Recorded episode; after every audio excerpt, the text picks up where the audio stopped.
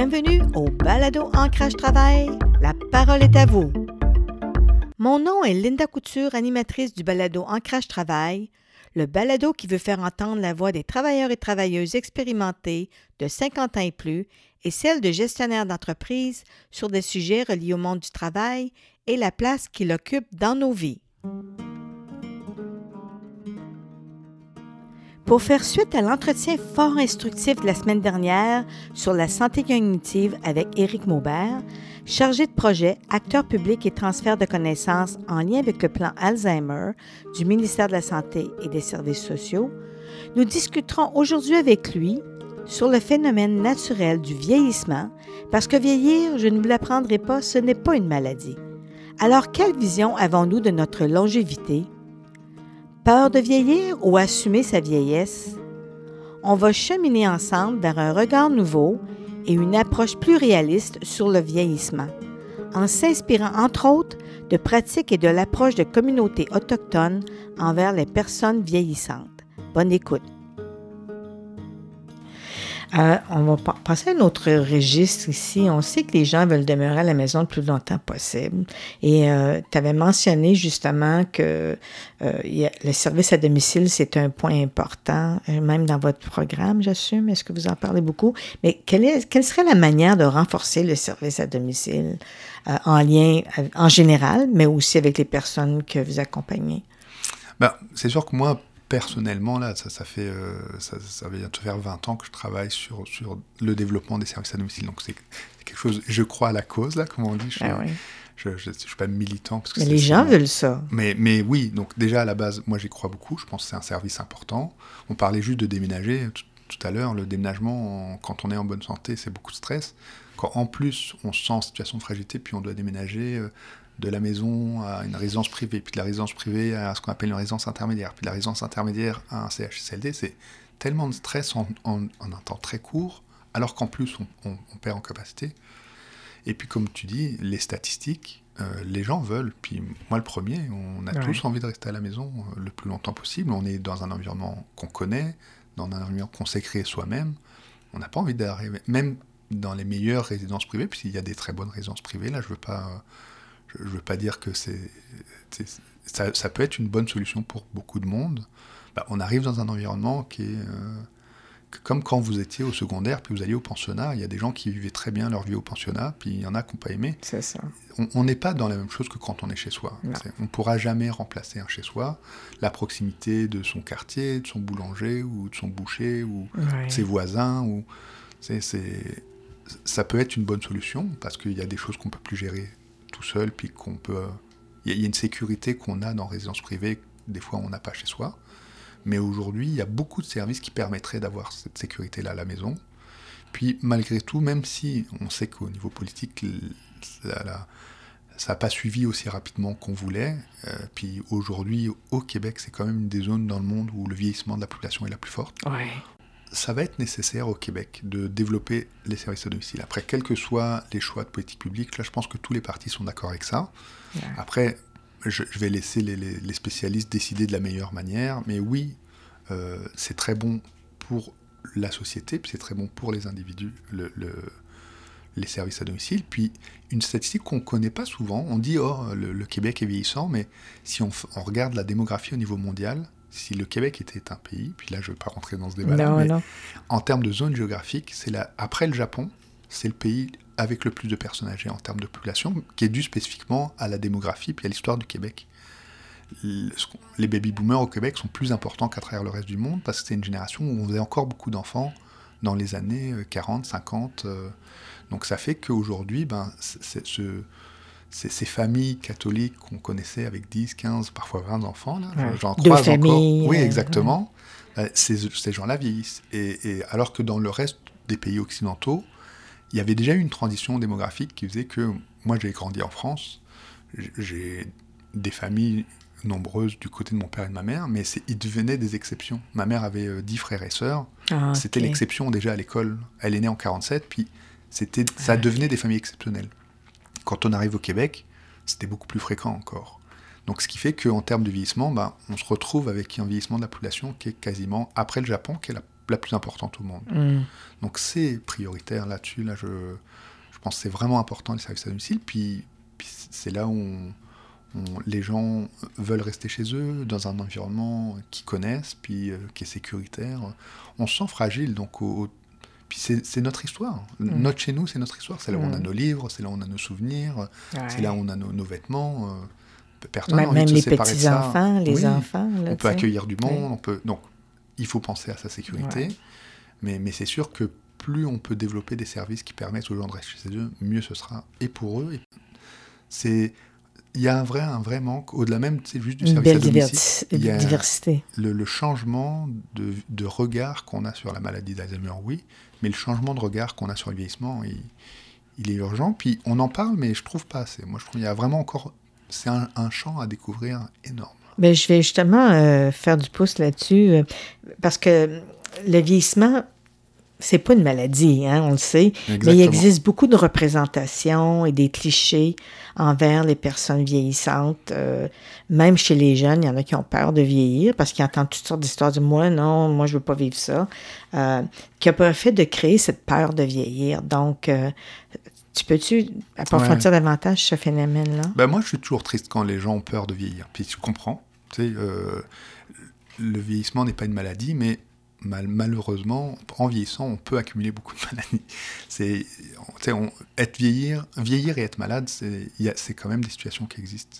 Parce que, bah, justement, le cœur est moins efficace. Les, petits deuils, hein, Exactement, les petits deuils, les petites maladies chroniques, un peu de diabète, un peu de, d'hypertension, un peu. euh, Moi, moi, j'ai, pareil, je donnais mon âge tout à l'heure. Là, j'ai, j'ai juste 48 ans, donc je suis peut-être même pas à la moitié de ma vie, on ne sait pas.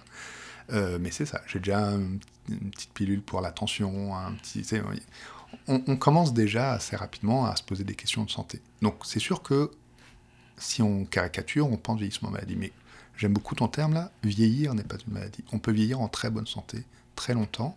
Et puis on peut avoir un problème de santé, puis avoir une belle qualité de vie. Ouais. Je pense que c'est ça aussi, moi qui m'attriste, c'est que on, on pense tout le temps vieillissement avec comme, puis excusez-moi le terme là, comme si c'était une déchéance. Puis c'est pas une déchéance. D'abord c'est un privilège. C'est un processus C'est un, c'est un processus, ouais, puis ouais. deux, c'est une chance de vieillir vieux. C'est, on a encore plus d'expérience.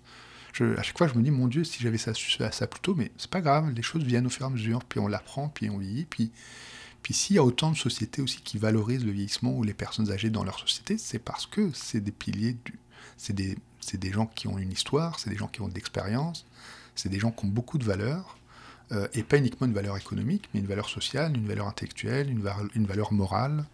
Donc euh, il y a beaucoup de choses qui permettent de vieillir bien. Puis, alors là, si c'est un sujet, on pourrait en parler longtemps, ils ont, même économiquement, ils ont une valeur économique qui est très forte. Ben oui, oui, le oui. bénévolat, le nombre de personnes âgées qui sont bénévoles, On l'a vu pendant la pandémie on l'a aussi. vu pendant là. la pandémie, Mm. ça a un impact énorme. Le nombre de, de personnes âgées qui s'occupent des enfants, des petits-enfants, ils sont aussi proches aidants. C'est pas uniquement les jeunes qui s'occupent des vieux, il y a beaucoup de personnes âgées, de grands-parents qui aident les enfants au cégep ou à l'université, euh, qui aident les parents qui sont pris euh, justement avec leur travail, leur hypothèque, euh, euh, leurs enfants, euh, ben, les, les personnes âgées, ce qu'on appelle les personnes âgées, les parents et les grands-parents, sont très utiles. Donc, ils ont un rôle qui est souvent sous-estimé. On les voit beaucoup comme une charge et pas obligatoirement comme un des moteurs sociaux importants. Puis, moi, Mais ça, ça, ça les rend plus en santé aussi parce que on regarde le regard de- des grands-parents dans la relation intergénérationnelle parce que ça, c'est un, une façon de, de justement garder les personnes engagées dans leur communauté, de se sentir utiles. Si on parle à des personnes qui sont retraitées, qui ne travaillent plus financièrement, là, Mhm. et, et ils sont encore très engagés, sinon même plus, plus occupés avant qu'après avoir fini de travailler. Donc, euh, c'est un point. Puis je pense qu'on avait vraiment besoin de valoriser ça. Puis c'est, dans ce sens-là que le, le, le, le balado, euh, je veux le faire parce que justement, il faut donner la voix aux personnes parce qu'on parle beaucoup au, au nom des personnes de 50 ou 60 ans et plus, mais on les entend pas. Non, bah, c'est pour ça que je parle de la parole de, de, la FADOC tout à l'heure, ou d'autres organismes. Il n'y a Ouais, pas que ouais. le réseau FADOC, Non, il y a la non, QDR, ou il y en a d'autres, même des, des syndicats de retraités. Mm. Prenez la parole, prenez votre place. Mm, mm. Euh, vous avez votre mot à dire, vous avez des choses à faire, et puis euh, ça- surtout si aujourd'hui vous, vous représentez 20% ou 25% de la C'est société, il n'y a aucune raison Ouais. Parce qu'on parle productivité, mais, mais même en termes d'entrepreneuriat, le, le terme entrepreneuriat social le, un entrepreneur est probablement quelqu'un qui, qui, nourrit un, capital, euh, conseil d'administration ou des actionnaires. On peut, on peut être un entrepreneur social puis produire de la richesse pour mhm. l'ensemble de mhm. sa communauté, pour sa ville, pour sa paroisse. Tu sais, même on, encore des gens impliqués dans, dans, leur, dans leur paroisse. Ça a une valeur pour l'ensemble de la société. Donc, euh, Puis on compte beaucoup sur, sur, ça au Québec puis ailleurs aussi. Tu as parlé tout à l'heure de, de, vieillissement et de maladie. Puis, une des choses moi, qui m'attriste quand, on, quand les gens ont peur du vieillissement, c'est justement c'est vraiment le terme qualité de vie. Puis, euh, juste en termes de bénévolat, euh, j'avais travaillé un petit peu un moment avec la Fédération de l'action bénévole au Québec, qui veut aussi valoriser euh, la place des personnes âgées dans le bénévolat, mais la place aussi, la vision que les organismes communautaires ont des, personnes âgées. Mmh.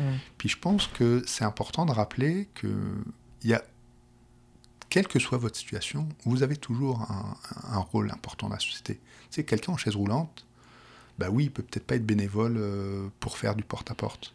Mais ça ne veut pas dire qu'il ne peut pas euh, faire un balado, euh, gérer un site web, euh, passer des coups de téléphone, écrire des scénarios, construire un budget. Il y a plein de manières d'être Il faut lui demander aussi qu'est-ce qui l'intéresse pour les garder, ces bénévoles-là.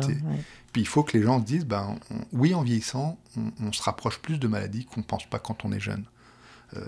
quelqu'un a eu un accident, il lui manque une jambe. quelqu'un a des problèmes de vue, ben, il, sa vue baisse c'est ça en fait qu'on dit les gens ont peur de vieillir c'est les gens en fait ils ont plus ils ont plus peur de la maladie que du vieillissement. Mais vieillir c'est normal. Et vivre avec des différences c'est normal. Puis je pense qu'on est dans une société qui se c'est enrichissant exactement. ce qu'on appelle l'inclusion je pense que ça concerne tout le monde. Puis accepter les différences c'est aussi accepter de vieillir puis de se dire on peut avoir un rôle. Il y a des personnes autistes qui peuvent être très performantes dans un cadre spécifique. Oui, c'est des encadrés, c'est d'offrir des programmes. On a vu des, des succès. Euh, ils sont heureux, puis euh, ils, sont, ils se sentent valorisés aussi. c'est pour ça que j'aime bien le terme diversité, le terme neurodiversité, mais le terme diversité en général, c'est euh, on vieillit, on est tous différents, on vieillit de manière différente. Il n'y a pas une seule manière d'être performant, puis il n'y a pas une seule manière d'être bénévole puis il n'y a pas une seule manière d'être heureux. Mm. Puis peut-être qu'en vieillissant, ben, vous avez euh, quelqu'un qui était. Euh, il dit bah, Moi, mon seul bonheur, c'est de courir des marathons. Puis un jour, euh, il se rend compte que ses jambes ou son cœur ne lui permet plus. Ben, il s'en trouvera une autre passion. je ne dis pas que c'est pas un, deuil à faire. Non.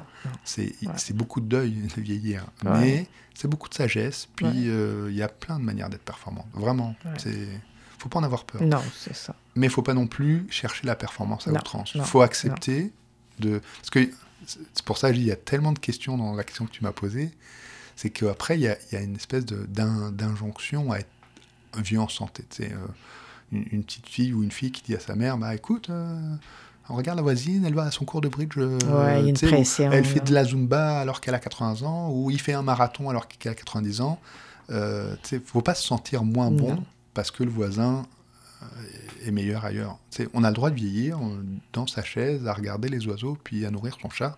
C'est aussi un vieillissement qui est acceptable. D'observer, puis de donner des leçons aux gens, euh, au niveau de ralentir le, ah train-train de vie. Tout le monde a le droit à une belle qualité de vie, puis il n'y a pas une seule manière de vieillir, puis il n'y a pas... Parce que je, disais performance, puis je me dis, je veux pas que les gens se sentent de la pression en disant, oh, mon Dieu, finalement, est-ce que je suis performante euh, parce que j'aime regarder TVA, ou parce que... Non, c'est vous avez le droit. C'est ça. Euh, mais il faut s'écouter, faut s'écouter, puis il faut, faut accepter la différence des uns et des autres. Donc, l'intergénérationnel encore va être prédominant pour faire des changements dans les deux côtés. Moi, il y a un point que je voudrais qu'on aborde parce que dans notre conversation qu'on a eue au préalable, euh, tu as une expérience avec la communauté CRI. Oui. Et qu'est-ce qu'on peut apprendre justement des autres cultures sur le phénomène normal ou le processus normal du vieillissement en lien avec certaines cultures que eux valorisent justement la sagesse et, ce que les personnes euh, vieillissantes ou âgées ont à apporter à leur, euh, à leur culture communauté? Oui. Bah, D'abord, euh, je veux bien préciser que je ne suis pas un spécialiste hein, vraiment des communautés autochtones. Là, j'ai découvert ça en 2016, donc c'est quand même encore assez récent moi, j'ai vu ça aussi comme une chance supplémentaire de, voir le monde différemment, puis d'apprendre des choses de ces communautés importantes au Québec. Là, il y a 11 nations, euh, Premières Nations au Québec. Donc, en plus, moi, je travaille avec une avis qui l'écrit, donc ça ne représente pas toutes les Premières Nations au Québec. Mais il y a une approche commune malgré tout, puis qu'on valorise des fois, mais qu'on oublie ou qu'on dévalorise aussi. Euh, mais c'est une communauté, en tout cas, je vais vous parler de l'expérience que je connais le mieux, c'est le territoire créé de la baie James. Puis je trouve que oui, euh, les clichés qu'on donne en général, il y a plus de liens familiaux, ils sont vrais, puis ils sont intéressants. Mais c'est sûr que sur le prisme même de la maladie d'Alzheimer, je trouve que c'est vraiment une belle, une belle approche parce que, comme on disait tout à l'heure, c'est accepter la différence. Là, il y a quelque chose de. Euh, ils le vivent de manière moins dramatique. Puis là, mm. je ne peux pas parler pour eux.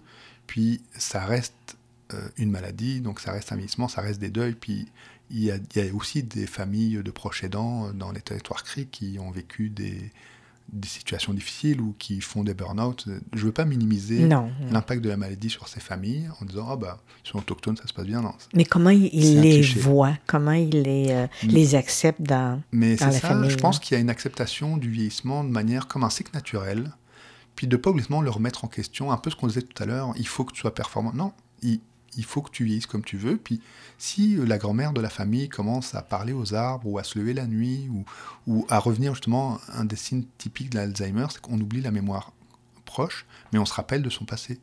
Donc quelqu'un qui a 90 ans a l'impression qu'elle était infirmière toute sa vie, a l'impression d'être encore infirmière, puis qu'elle doit aller au travail le matin, ou qu'elle était institutrice, ou qu'elle avait plein de petits-enfants, puis elle oublie les, gens en face d'elle, mais elle, leur parle comme si c'était leur frère et sœur, par exemple. Mm-hmm. Donc les souvenirs d'enfance sont très forts.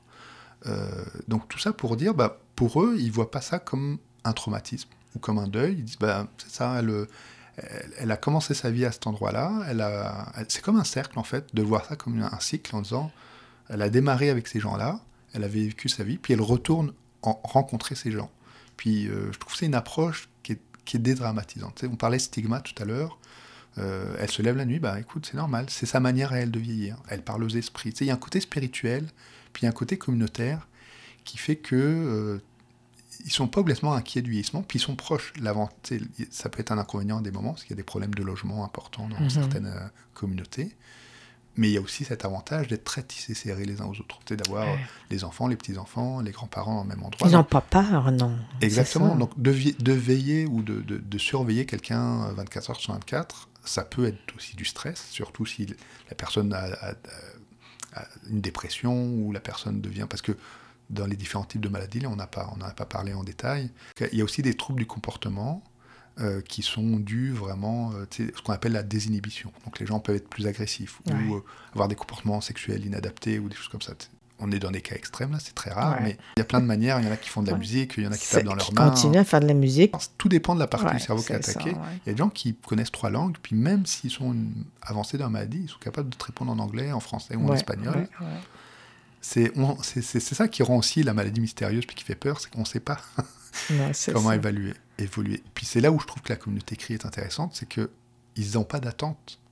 Ils disent, elle vieillit, c'est normal, ben euh, on l'apprend comme elle est. On l'apprend comme elle est. Est-ce qu'une personne humaine Il y a beaucoup de choses à apprendre de ça. cette vision en cycle, cette vision, c'est un cycle naturel. La maladie, c'est quelque chose de naturel. On est plus dans l'idée de la, compenser ou de l'adapter ou, de s'adapter à cette personne mm. que tout de suite en avoir peur ou, le voir de manière dramatique. Mm. Et cette vision de la communauté, cette vision de la solidarité qui existe, qui est très forte, les femmes autochtones entre elles ont on, en parle beaucoup sur le côté victime de violence, qui est une réalité grave au, Canada, mais c'est aussi une sororité, et un soutien. Ce sont des piliers importants de la communauté. Et, euh, Puis oui, il y a des, cas difficiles, mais je pense qu'il faut euh, focuser sur le positif et les solutions, selon moi. Hmm. Puis je suis je suis pas, je suis pas croyant, je suis pas, mais l'approche spirituelle, je pense, ça a du sens. Puis, tu sais, on parlait de ces habitudes de vie tout à l'heure, le yoga, la méditation, euh, et ou la spiritualité. C'est l'idée de, de, de, sortir un peu, ou la philosophie, ça peut être de plein de manières différentes. Il y a un côté, il, y a une, approche positive du monde de manière globale. Quand j'en parle, je vous dis, c'est vraiment, on s'appuie sur des données scientifiques. Aujourd'hui, il, y a beaucoup de recherches qui disent à quel point la méditation est positive pour le cerveau c'est comme... Le stress aussi. Oui, pour le stress, pour tous. Ben, pour ça, je comparais beaucoup aux muscles tout à l'heure. Ouais. On fait du sport, on demande beaucoup à notre corps, ben, on fait des étirements, euh, on se repose. La méditation, c'est pareil, c'est on sollicite beaucoup notre cerveau, on dit le sommeil, c'est important, mais la méditation, ça peut faire énormément de bien.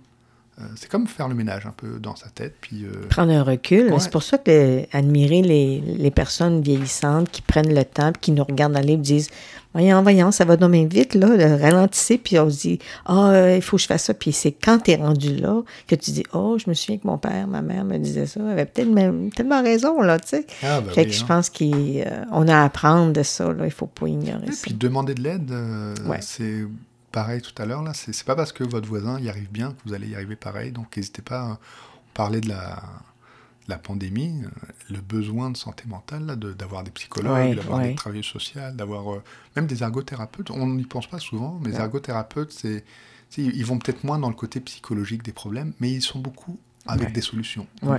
Je vois de, si on revient dans l'Alzheimer, là, il y a une ergothérapeute américaine, donc c'est, son programme est en anglais, là, c'est d'aller sur YouTube puis de regarder Tipa Snow, T-E-E-P-A, et puis Snow comme la neige. Je, te donnerai le lien là que tu pourras mettre moi j'aime beaucoup son approche. Et d'ailleurs, les communautés CRI ont eu beaucoup de formations type Asno parce que ah. c'est une approche qui est très similaire finalement, dans le sens où plutôt que de focaliser sur ce qu'on perd, c'est de focaliser sur ce qui reste. C'est un ergothérapeute, là vous avez un accident, bah, il vous fait travailler avec les fonctions qui, qui, restent. Puis il dit, bah, bah, ok, vous avez perdu un bras, mais qu'est-ce que vous pouvez faire avec l'autre Ou bah, Là, c'est pareil avec l'Alzheimer, c'est ok, il y a des parties de votre cerveau qui sont en train de, de disparaître mais les autres fonctionnent encore. Donc de vous voir par rapport aux, vos capacités restantes, puis pas par rapport à vos capacités qui disparaissent. Puis c'est valorisant aussi. Oui, là. oui puis j'adore, c'est pour ça que j'adore Tipasnos. Ah, D'abord, elle a une approche positive du care, là, comme on dit. De, elle a une manière de, de, de où on s'adresse aux personnes âgées, de ne pas être dans la confrontation. C'est ça.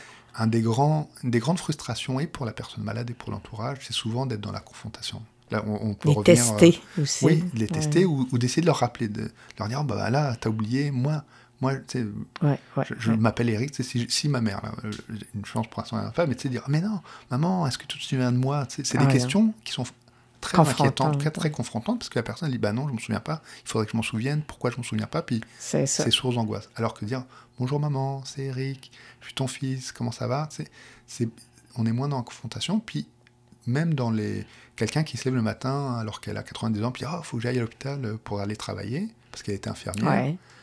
Des fois, il dit bah non, maman, euh, ça fait des années que tu es à la retraite. C'est, c'est plus lui, couper l'herbe sous le pied, puis la perdre.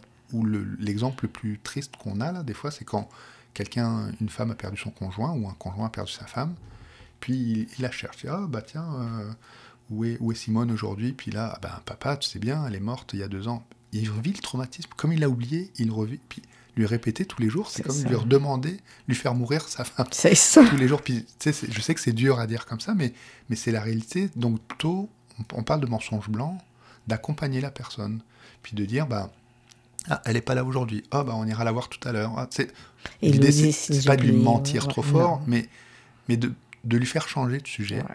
Un, de le rassurer en disant bah, écoute, elle n'est pas là, euh, on va faire autre chose. Tiens, bah, si on allait faire la cuisine. Euh. Puis après, il oublie. Il oublie même sa question. Mais, et donc, l'approche de Tipasno, elle est beaucoup. Euh, un, de travailler sur les capacités restantes des gens, en disant je ne vois pas une personne malade, mais je vois une personne qui est encore bonne à la couture. Une personne qui est encore très conviviale avec ses petits-enfants. Je vois une mm. personne qui continue à rire beaucoup puis à faire des blagues. C'est ça c'est vraiment de travailler sur ce qui reste, puis sur les, bons côtés. Puis c'est vraiment quelque chose que moi que je trouve qu'on apprend beaucoup de la communauté CRI. De toute façon, tout ce qu'on dit, approche positive du, vieillissement, approche positive de l'Alzheimer. Euh, il y a même euh, une, approche qu'on appelle ça Montessori de l'Alzheimer. Oui, oui, oui. Je la connais pas très bien, mais, mais le peu que j'ai lu, je la trouve positive dans le sens où euh, accepter la personne telle qu'elle est. c'est. On revient un peu là au même sujet, mais c'est l'humain ça. C'est l'humain au cœur du, du système. Puis c'est ça. Voyons les choses de manière positive aussi. Ça ne veut pas dire qu'il faut être naïf par rapport aux difficultés qu'on vit. exactement. Mais euh, mais il y a souvent plus de positif que ce qu'on imagine. Oui, oui. Bien, sur ce, je voulais te remercier infiniment de, notre échange. Puis euh, c'est très, euh, très instructif. Puis donc, je te souhaite une bonne continuation dans tes travaux avec le plan. donc, on se dirait une prochaine. Ben, écoute, merci beaucoup de m'avoir invité.